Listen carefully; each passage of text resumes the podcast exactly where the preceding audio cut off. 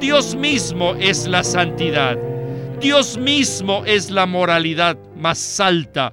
Dios mismo es la ética verdadera.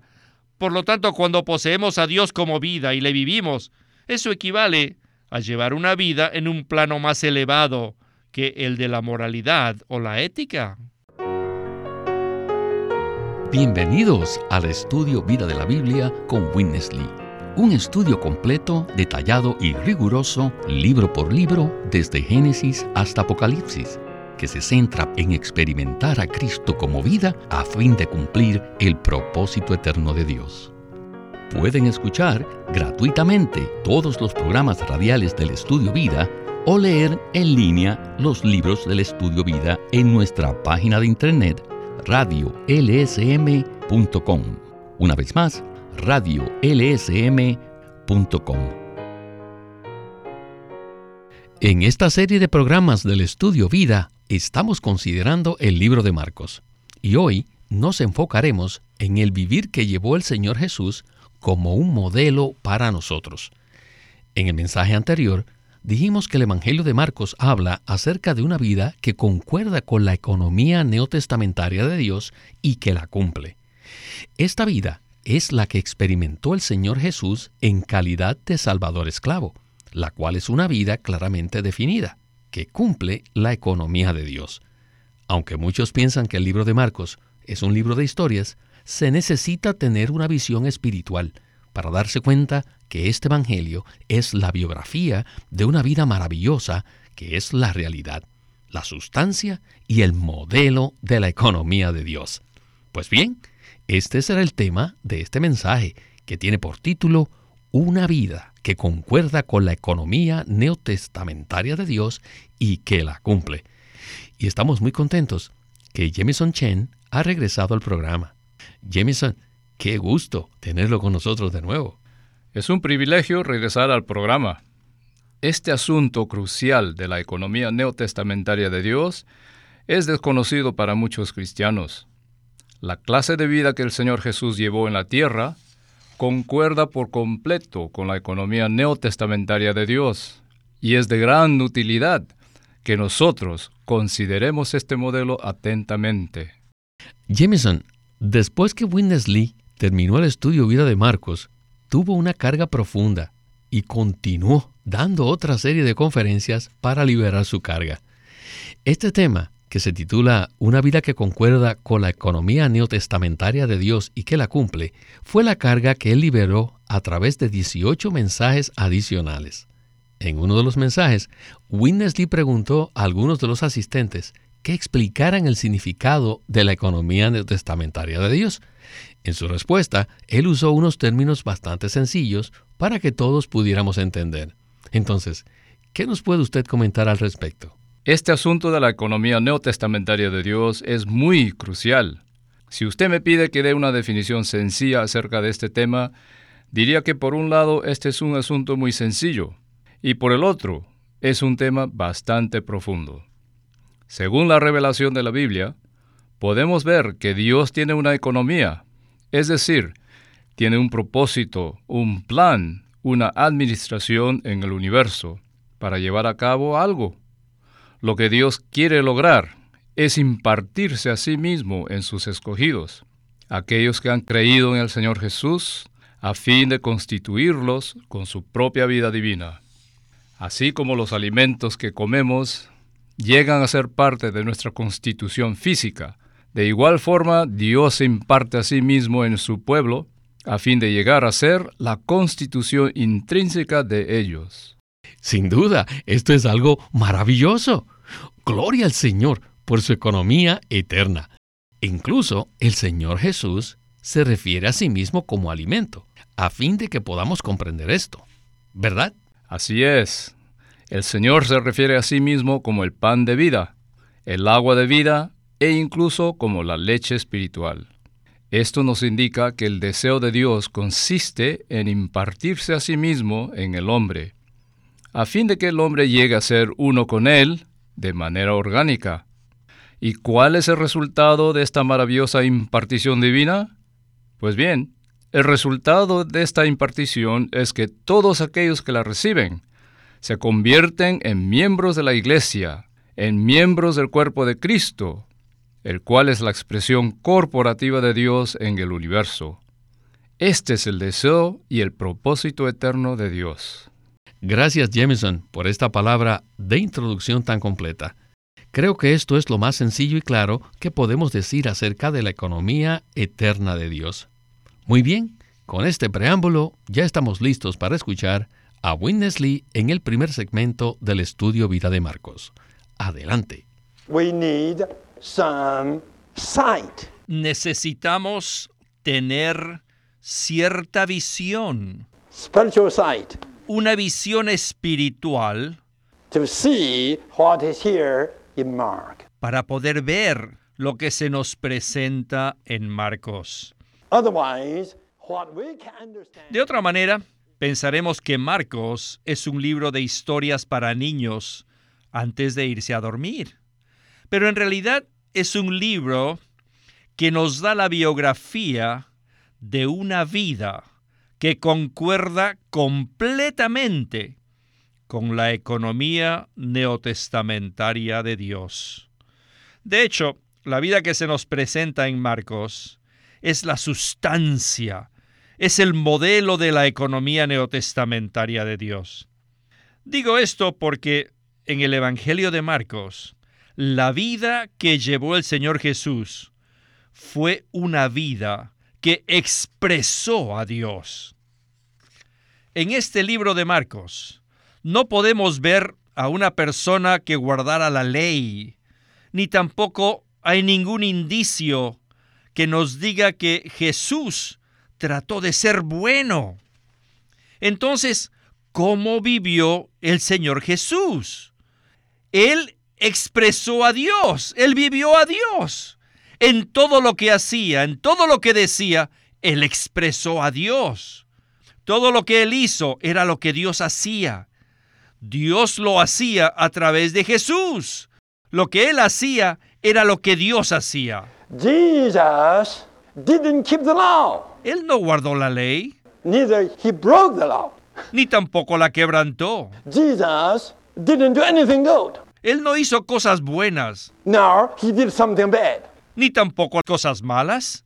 He's not in the kingdom of uh, doing good or doing bad no estaba ni en el bien ni en el mal. Neither he is in the kingdom of keeping the law or breaking the law. Ni en guardar la ley ni quebrantarla. He is in another kingdom. Él no estaba en esa esfera. He is in the kingdom of God. Él estaba en el reino de Dios.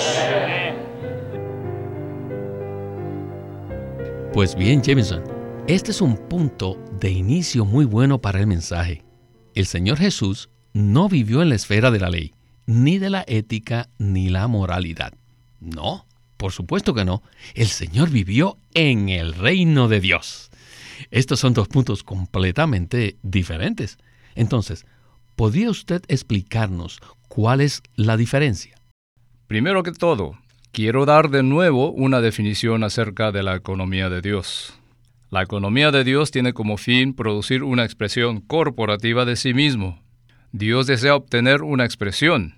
Para llevar a cabo esto, Él se imparte a sí mismo en el hombre a fin de morar en su interior y a fin de vivir una vida mezclada y compenetrada con el hombre. De esta manera, el hombre llega a ser el contenedor de Dios y Dios llega a ser el contenido del hombre. Entonces, al morar en el hombre, Dios puede expresarse. Al observar la manera como vivió el Señor Jesús, podríamos pensar que Él fue un buen hombre, o quizás podríamos pensar que se comportó perfectamente de acuerdo a la ley, porque no quebrantó ninguno de los mandamientos.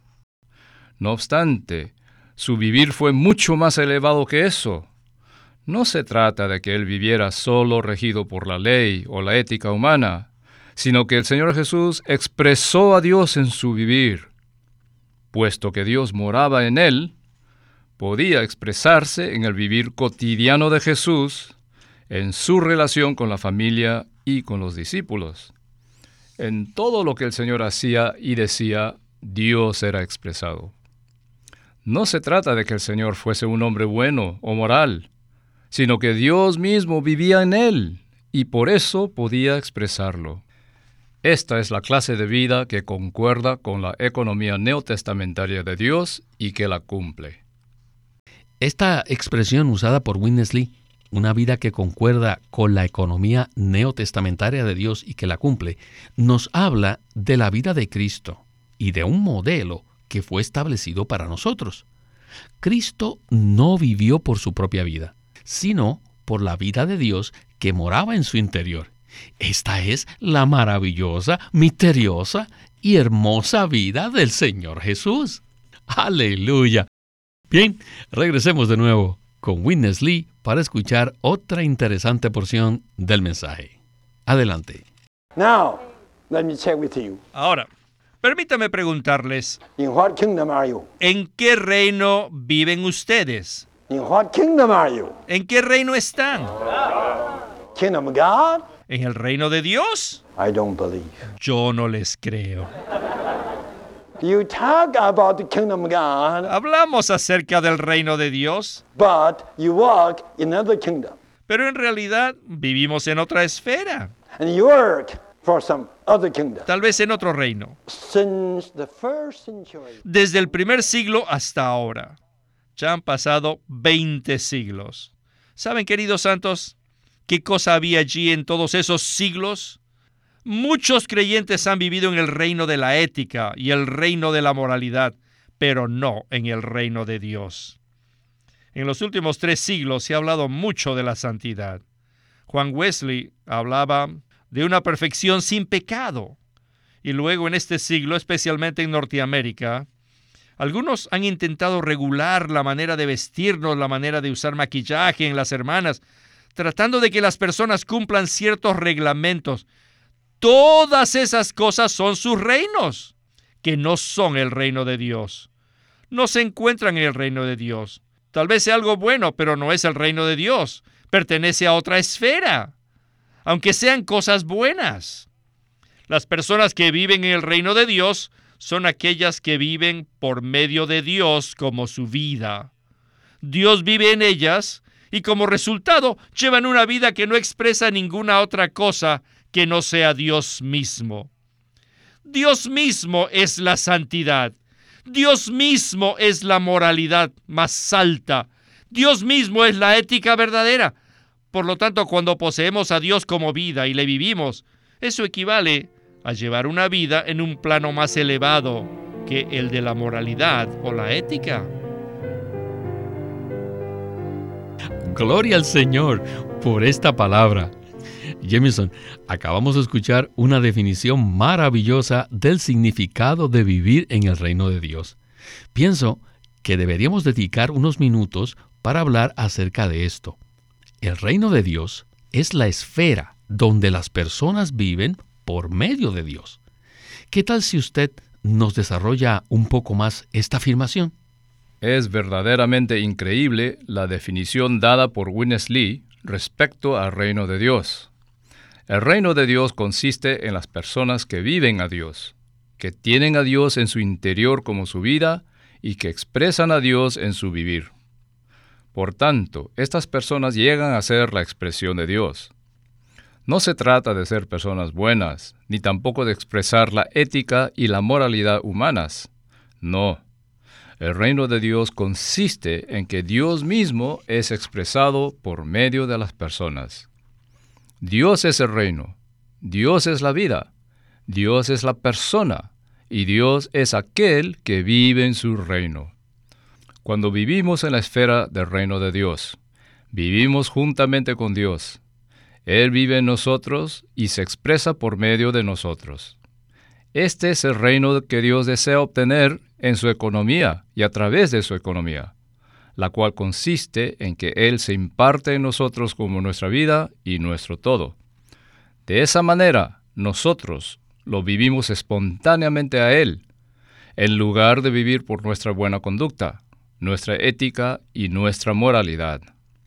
Este vivir corporativo es la iglesia, el cuerpo de Cristo, la expresión corporativa de Dios, el cual es el reino de Dios.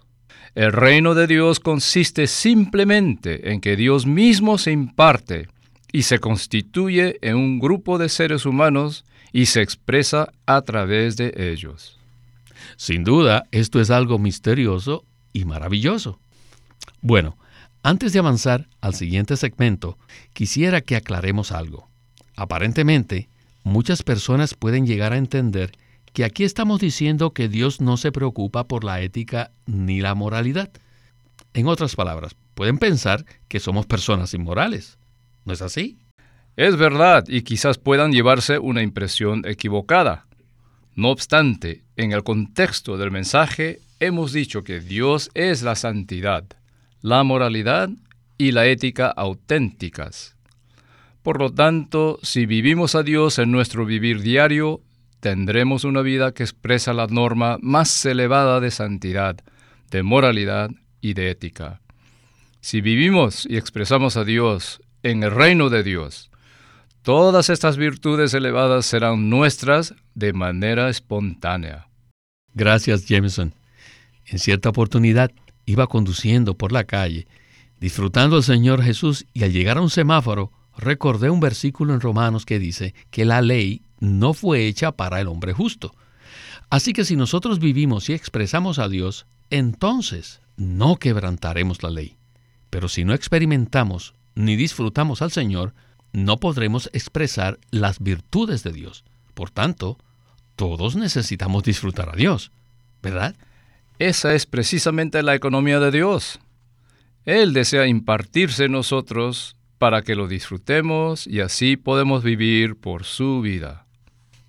Bien, regresemos de nuevo con Witness Lee para escuchar la conclusión del mensaje, que se relaciona con la unidad del cuerpo de Cristo a la luz de la economía de Dios. Adelante. Solo esta clase de vida es capaz de producir el cuerpo de Cristo. Vivir de cualquier otro modo siempre divide el cuerpo de Cristo.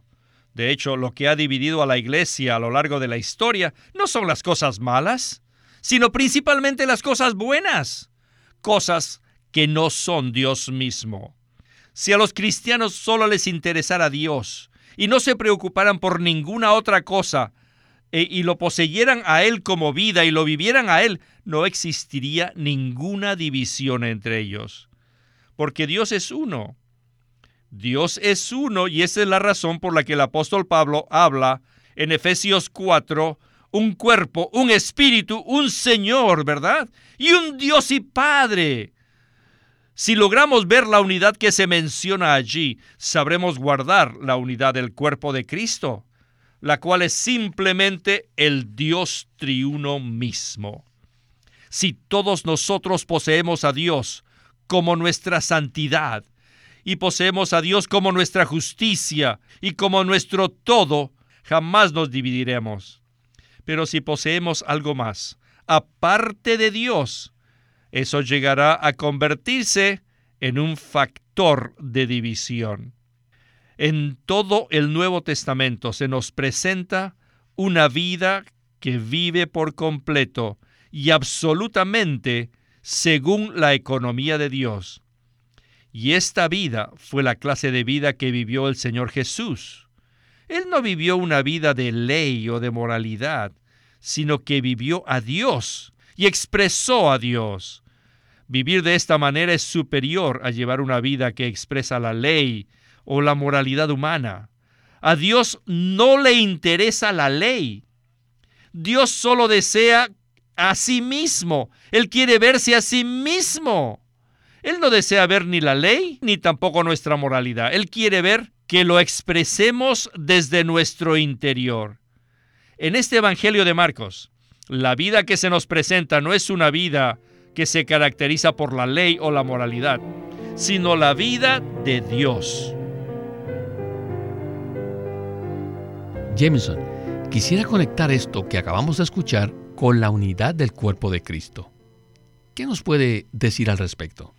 Para mí, este es el punto más conmovedor de este mensaje, porque la clase de vida que Jesús llevó como un modelo para los creyentes es la misma vida que produce el cuerpo de Cristo y que siempre mantiene la unidad del mismo.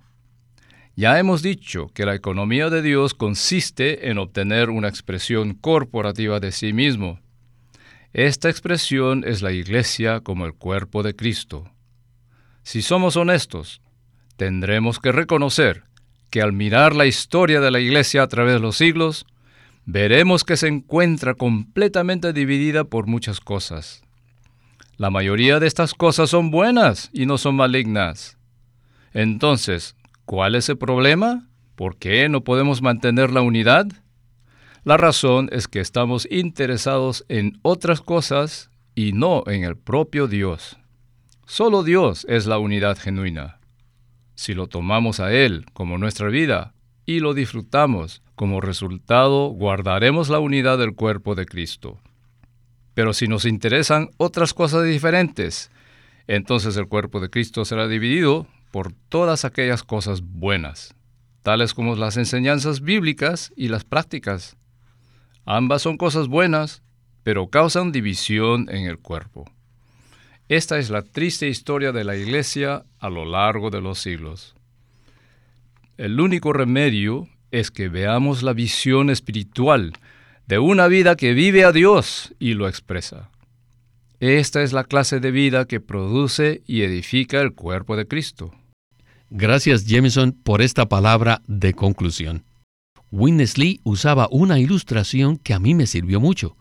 Él decía que la unidad es como un termómetro que nos indica en dónde estamos con relación al disfrute de Cristo. Si tenemos algún problema con la economía de Dios, jamás podremos ser uno con los demás creyentes. Así que oramos para que todos los que nos escuchan aprendan a vivir por la vida de Dios que está en su interior y no por la ética y la moralidad. Bueno, el tiempo se nos agotó y le agradecemos su participación en el estudio Vida de la Biblia con Winnesley.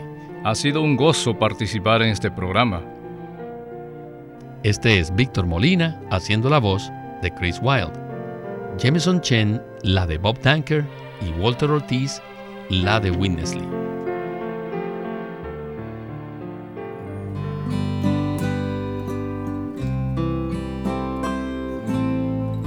La manera viva y práctica de disfrutar a Cristo.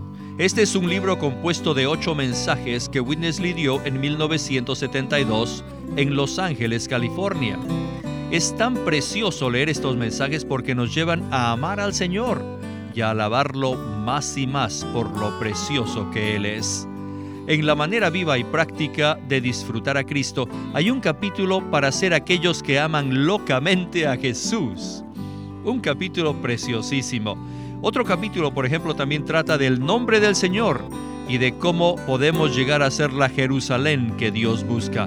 Este es un libro extraordinario de cómo podemos disfrutar al Señor en medio de nuestras circunstancias, en medio de donde estemos y a pesar de cualquier cosa que nos pase. Es un libro muy pequeño, de solo 64 páginas, pero está lleno de vida, tiene mucha vida y muchos ejemplos prácticos de cómo podemos disfrutar al Señor. Consígalo llamándonos o escribiéndonos y el título de este libro es La manera viva y práctica de disfrutar a Cristo por Witness Lee. De nuevo, la manera viva y práctica de disfrutar a Cristo. Witness Lee nació en 1905 y fue criado en una familia cristiana. A la edad de 19 años fue completamente capturado para Cristo, a quien se entregó incondicionalmente para predicar el Evangelio el resto de su vida.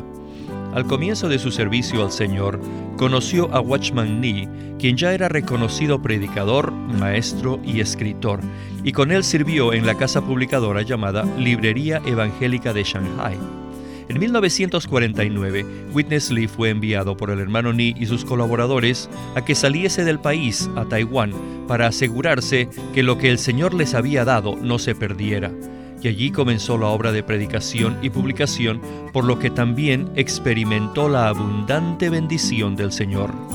En 1962, el hermano Lee recibió la carga de ir al occidente y fue y se estableció en California, Durante sus 35 años de servicio en los Estados Unidos, ministró en reuniones semanales, conferencias, entrenamientos, dio miles de mensajes y publicó más de 400 libros, los cuales se han traducido a más de 14 idiomas.